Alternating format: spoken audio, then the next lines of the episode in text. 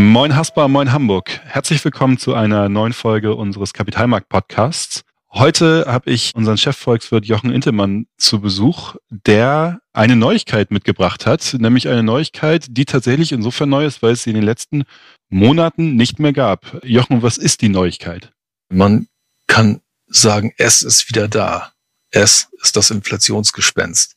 Aber keine Angst, wir brauchen uns davor nicht zu fürchten. Nur wir haben wieder ein Pluszeichen vor der Inflationsrate. Das haben wir seit fünf Monaten nicht mehr gehabt. Stark. Stimmt tatsächlich, Inflation war bis jetzt eigentlich immer bekannt unter ist nicht vorhanden, zumindest in der, in der jüngsten Vergangenheit.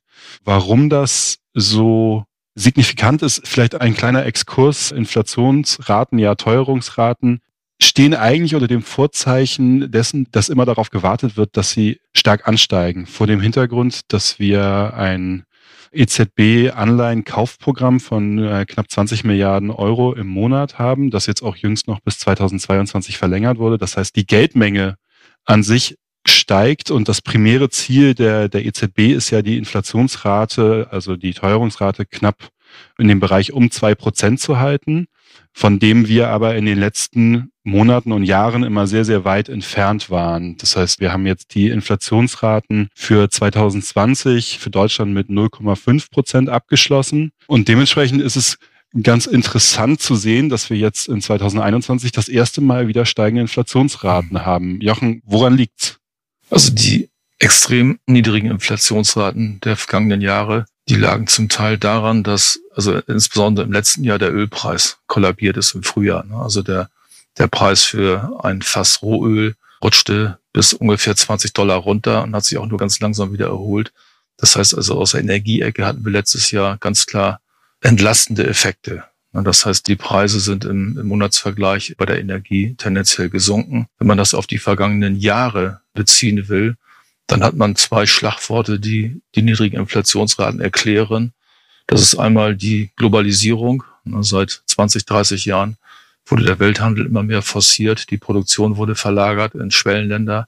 Dort herrschen andere Lohnverhältnisse als hier in, Nordeuropa. Das heißt, man konnte wesentlich kostengünstiger produzieren und diese günstigeren Produktionspreise wurden dann eben halt an den Markt weitergegeben. Das heißt, die Inflationsrate oder die, die Teuerung an sich wurde gedämpft durch relativ niedrige Produktionspreise. Was noch dazu kam, das war die Digitalisierung, ne, also Einkaufen im Internet, sage ich mal. Da ist eine ungeheure Preistransparenz. Ne, wenn ich irgendwo im Internet ein Produkt finde, das mir zu teuer erscheint, suche ich weiter. Ich finde vielleicht ein günstigeres. Und die Preissetzungsmacht, also die Möglichkeit, seine Preise anzuheben, ist im Internet sehr, sehr überschaubar, weil da die Konkurrenz auf derselben Seite teilweise zu finden ist. Ne, also es gab Sondereffekte im letzten Jahr aus der Energieecke. Wir hatten in der zweiten Jahreshälfte letzten Jahres auch noch diese temporäre Mehrwertsteuersenkung. Die hat auch noch ein bisschen Preisdruck gebracht, also hat auch dazu beigetragen, dass die Inflationsraten negative Vorzeichen hatten. Und diese Mehrwertsteuersenkung, wie gesagt, die ist ja zum 31.12.20 ausgelaufen. Jetzt herrschen wieder normale Mehrwertsteuerverhältnisse. Das merkt man auch so ein bisschen in der Inflationsrate im Januar. Also sie hat auch dazu beigetragen, dass wir wieder über Wasser sind, wenn man das mal so formulieren will. Mhm. Aber im Grunde genommen gibt die Inflation ja wieder, was kostet das Leben? Das Leben, kann man jetzt sagen, ist im Januar 2021 ein Prozent teurer als im Januar 2020. Mhm. Du hattest eben gerade einmal gesagt, also wir hatten Einmaleffekte im letzten Jahr, Mehrwertsteuersenkung, den rapiden Verfall der Energiepreise. Die Steigerung jetzt im Januar um ein Prozent, ist das jetzt nur auf den Wegfall dieser Einmaleffekte zurückzuführen oder kann man daraus vielleicht auch einen Trend ablesen, dass man sagt, okay, wir bewegen uns jetzt tatsächlich wieder in einem Bereich, wo die Inflationsraten näher an die zwei Prozent, also an mhm. den eigentlichen Zielwert heranrücken und im Zusammenhang ja, auch die Frage ganz am Anfang der Corona-Pandemie, die beschäftigt uns ja, ja mittlerweile schon etwas länger, war ja auch mal wieder dieses Schreckensgespenst Deflation, hm. kam immer mal wieder auf den Tisch. Also können wir das jetzt dann mittlerweile auch ad acta legen oder ist es im Moment tatsächlich erstmal nur eine Momentaufnahme? Also im Januar kamen einige Effekte zusammen. Einmal war das die Energie, die sich weniger verbilligt hat als im Dezember und im November, so muss man das sagen. Also noch haben wir das Vorjahresniveau nicht erreicht beim, bei den Energiepreisen. Dann, wie gesagt, die Mehrwertsteuersenkung endete. Wir haben erstmals eine CO2-Bepreisung hier in Deutschland. Das äh, hat den Benzinpreis so sieben oder acht Cent verteuert. Also auch da kam äh, Effekt her. Und die gesetzlichen Mindestlöhne sind etwas angehoben worden. Das schlägt natürlich nicht so dramatisch durch, aber das war so ein Potpourri mehrerer Effekte, die dazu beigetragen haben, dass wir eben halt im Januar jetzt diesen Anstieg hatten. Normalerweise ist es so bei der Inflationsentwicklung, im Dezember, also rund um Weihnachten, steigen die Preise. Mhm. Im Januar gehen die Preise zurück. Das ist der normale Verlauf, das Saisonmuster bei der Inflationsrate. Dieses Jahr war es so, im Dezember sind die Preise gestiegen, wie eigentlich jedes Jahr. Rund um Weihnachten und im Januar sind die Preise aber nicht zurückgekommen. Da haben wir eben einen Plus gehabt und das hat die ganze Kurve nach oben verschoben. Es ist gewissermaßen, ich mal sagen, eine Niveauverschiebung beim Preisindex. Der Preisindex misst ja die Inflationsrate. Mhm. Diese Niveauverschiebung wird dazu führen, nach meiner Einschätzung, dass wir in den kommenden Monaten Inflationsraten mit der 1 vom Komma haben, wahrscheinlich bis in den Spätsommer hinein. Und ich glaube, dass wir in den letzten Monaten so ab Herbst sogar mal wieder die 2 vom Komma sehen können. Also Inflationsraten, die über dem Zielwert der EZB liegen werden. Gleichwohl macht mir das keine Angst, weil die EZB hat schon gesagt, also man schaut hindurch. Und ich glaube auch, wenn man den Blick auf 2022 richtet, wenn wir jetzt keine neuen Einmaleffekte 22 haben, dann werden wir wahrscheinlich im nächsten Jahr wieder Inflationsraten haben, irgendwo zwischen anderthalb und zwei Prozent. Also da, wo sie eigentlich sein sollen, nach dem Wunsch, dem Willen der, der Notenbank. Mhm. Zur Deflation. Also Deflation ist ja ein sinkendes Preisniveau. Deflation ist extrem schlecht, wenn sie das eingefressen hat, weil man eine Deflation unheimlich schlecht äh, beseitigen kann. Zum Thema Deflation und der steigenden Inflation vielleicht ein Beispiel. Damit haben wir ja dann etwas geschafft, was zum Beispiel in Japan schon seit Jahren versucht wird, aber nie erreicht wird. Das heißt, wir sind tatsächlich so ein bisschen aus dieser Nullinflation, aus diesem Negativtrend ausgebrochen und nach oben gekommen. Richtig, also Japan jagt, ich sag mal, seit 40 Jahren ungefähr na, seit 30 Jahren die Inflation. In Japan gab es Ende der 80er Jahre den großen Crash, also die Immobilienblase platzte, die Börsen brachen ein. Und seitdem hat die japanische Notenbank, die japanische Regierung es nicht geschafft, die Inflationsrate wieder Richtung zwei Prozent äh, zu kriegen. Das ist auch das Inflationsziel übrigens in Japan, weil sich in den Köpfen der japanischen Verbraucher eine, ich sag mal, Deflationsmentalität eingefräst hat. Das heißt, die Erwartung der Verbraucher war, die Preise werden nicht wieder steigen, die Preise werden sinken. Und wenn ich davon ausgehe, dass die Preise weiter sinken werden, das Preisniveau sinkt, was mache ich dann? Ich stelle meine Käufe zurück. Das heißt, wenn ich, wenn ich meinen Fernseher drei Monate später kaufen kann, weil der alte noch läuft, bekomme ich meinen Fernseher günstiger. Und diese Deflationsmentalität ist eine Katastrophe für die Wirtschaft, weil sie Nachfrage immer weiter zurückgehen lässt. Das heißt, dann wird auch die Produktion irgendwann einge, eingeschränkt werden müssen. Arbeitsplätze gehen verloren. Also wenn sich eine Deflation erstmal eingefriest hat in den Köpfen der Verbraucher, auch der Investoren, dann ist es sehr, sehr schwer, diese Deflationsmentalität wieder wieder rauszukriegen aus den Köpfen. Das ist wirklich eine, eine Kopfgeschichte und da kann man als Regierung Programme auflegen, Fiskalprogramme, also Konjunkturprogramme, die wirken nicht, wenn keiner daran glaubt, dass die Preise jemals wieder steigen. Mhm. Wir haben eine Niveauverschiebung, das heißt, wo sehen wir die Inflation am Ende jetzt aufs Jahr? Wir hatten ja ursprünglich mal so mit ein Prozent für Deutschland gerechnet und jetzt kommen wir ungefähr wo raus? Also wir haben unsere Inflationsprognose erstmal auf eine Bandbreite von 1,5 bis 2 Prozent gelegt. Wir werden also weit über dem landen, was wir ursprünglich mal erwartet haben, durch diesen Sprung im, im Januar gewissermaßen.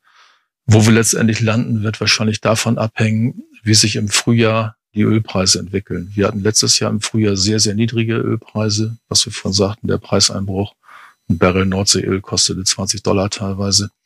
Wenn die Ölpreise weiter steigen sollten und der Abstand zum Vorjahr noch weiter auseinandergeht, dann könnte es noch ein paar Sondereffekte geben geht der Ölpreis aber wieder zurück, weil man eben halt die Fördermenge erhöht, ne, weil die Förderung ausgeweitet wird oder weil eben halt Corona-bedingt doch nicht der große Aufschwung schon im zweiten Quartal beginnt, dann kann der Ölpreis auch im Frühjahr wieder bei 40 Dollar sein. Also da hängt es ein bisschen von ab, wie die Energiepreise auf die Inflationsrate einwirken. Und ich vermute mal, wir werden am Jahresende, im Jahresdurchschnitt irgendwo zwischen 1,5 und 2 Prozent landen, gemessen also als Inflationsrate. Und wenn jemand einen Wert haben will, würde ich mal sagen, die 1,7 ist aktuell äh, die Inflationsrate, die aus heutiger Sicht am wahrscheinlichsten erscheint in Deutschland 2021. Ja, spannend. Vielleicht ein letzter Gedanke noch dazu von meiner Seite. Eine steigende Inflationsrate bringt jetzt ja etwas mit sich, was eine Inflationsrate nahe Null nicht mit sich gebracht hat, nämlich das Thema, wir haben dann wieder einen sehr negativen Realzins. Mhm. Das bedeutet, wenn wir eine, eine Inflationsrate von 1,5 bis 2 Prozent haben bei einer weiter anstehenden Nullzinspolitik, jeder kennt es, auf dem Sparkonto gibt es keine Zinsen, haben wir tatsächlich einen realen Wertverlust. Die interessante Frage dahinter wäre jetzt natürlich, ob wir in die, ich nenne sie mal, amerikanische Mentalität hineingehen.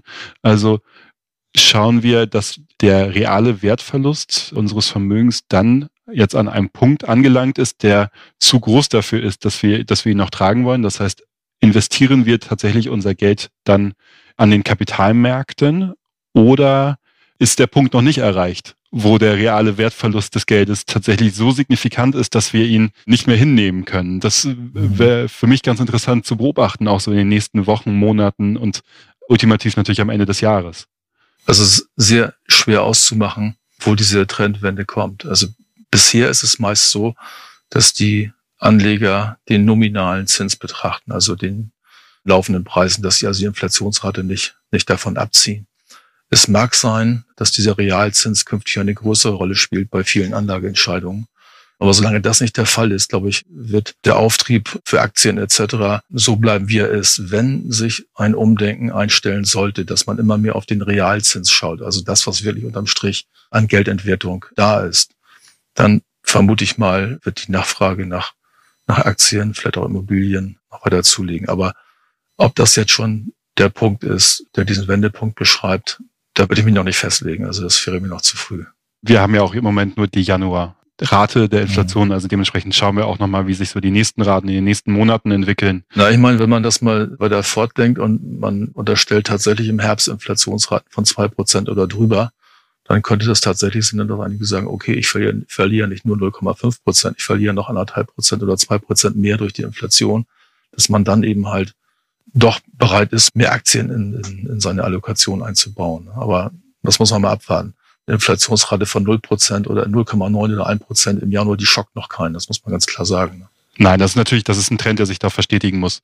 Auf der anderen Seite natürlich, du hattest letztes Mal, als wir über das Thema Schulden gesprochen hatten, so eine schöne Rechnung präsentiert, wo du ausgerechnet hattest, wie lange die Nullzinspolitik der Zentralbanken noch so weitergehen möchte. Ich meine, es war mindestens 2024, wenn ich das richtig erinnere. Oder korrigiere mich gerne.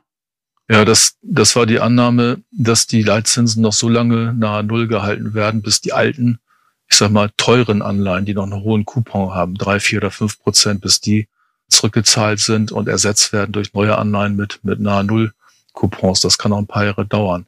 Was interessant ist, wenn die Inflationsrate schneller steigt als erwartet, dann würden die Staatsschulden schneller wieder, ich sag mal, erträglicher werden, als man das bisher angenommen hat. Mhm. Ich hatte mal so eine Modellrechnung angestellt, dass wenn ab 23 keine neuen Schulden dazu kommen, dann könnten wir 2029 wieder eine Schuldenquote unter 60 Prozent haben in Deutschland. Wenn die Inflationsrate statt ein Prozent bei zwei Prozent sein sollte in den nächsten Jahren, dann werden wir vielleicht schon 2028 oder 27 wieder die, die Maastrichter Kriterien erfüllen, also eine Staatsschuldenquote unter 60 Prozent haben. Also es ist aus Sicht der Notenbanken und aus Sicht des Staates ein besserer Zustand, wenn man Inflationsraten von knapp zwei Prozent hat, als wenn man die Inflationsrate von 0,2 Prozent hat. Das muss man ganz klar sehen. Ne? Ja, ich glaube auch, dass die EZB erleichtert ist, wenn jetzt tatsächlich im Jahresdurchschnitt eine Inflationsrate knapp unterm Zielwert zustande kommt, weil seit Jahren predigt die EZB, die Inflation kommt irgendwann wieder in unsere expansiven Maßnahmen, also diese ganzen Liquiditätsschübe waren ja dazu gedacht, die Inflationsrate wieder an den Zielwert heranzuführen. Jetzt ist sie wieder in Richtung auf dem Zielwert unterwegs, noch, nicht, noch längst nicht da, aber die Richtung ist, glaube ich, klar vorgegeben. Also bei der EZB müsste eigentlich eine große Erleichterung sein, wenn wir dieses Jahr tatsächlich Teuerungsraten haben, die in, in Richtung des Zielwertes von, von, von knapp zwei Prozent gehen. Aber wir brauchen keine Angst davor haben. Also wie gesagt, das Inflationsgespenst ist kein richtiges Gespenst. Es ist eine deutsche Mentalität, dass man mehr Angst vor der Inflation als vor der Rezession hat. Aber das ist eben halt geschichtlich bedingt und Inflationsgespenst ist eine deutsche Sache, aber das wird dieses Jahr nicht so extrem ausgeprägt sein, dass man davor tatsächlich Angst haben muss. Vielen Dank für die schönen Schlussworte. Jochen, ich bedanke mich bei dir auch für das Gespräch. Diesmal in einer sehr kurzen, aber dafür prägnanten Art und Weise. Für Sie vielen Dank fürs Zuhören. Wenn Sie Fragen oder Anmerkungen haben oder auch sich mit dem Thema Inflation noch etwas genauer beschäftigen wollen, besuchen Sie uns gerne auf unserer Website www.haspa-kapitalmarkt.de oder wenn Sie Fragen und Anmerkungen haben, schicken Sie uns gerne eine Mail an podcast.haspa.de. Jochen, noch ein Schlusswort oder möchtest du dich gerne verabschieden? Ich glaube, alle können mehr oder weniger zufrieden sein mit dieser Entwicklung, die sich jetzt da abzeichnet. Also das Deflationsgespenst ist, glaube ich, erledigt. Da redet auch keiner mehr von. Inflationsängste muss man auch nicht haben. Wir laufen wieder in, in die Spur, sage ich mal, in die Spur, die die EZB oder die die Notenbanken allgemein für wünschenswert erachten. Sehr gut. Vielen Dank dir. Gerne.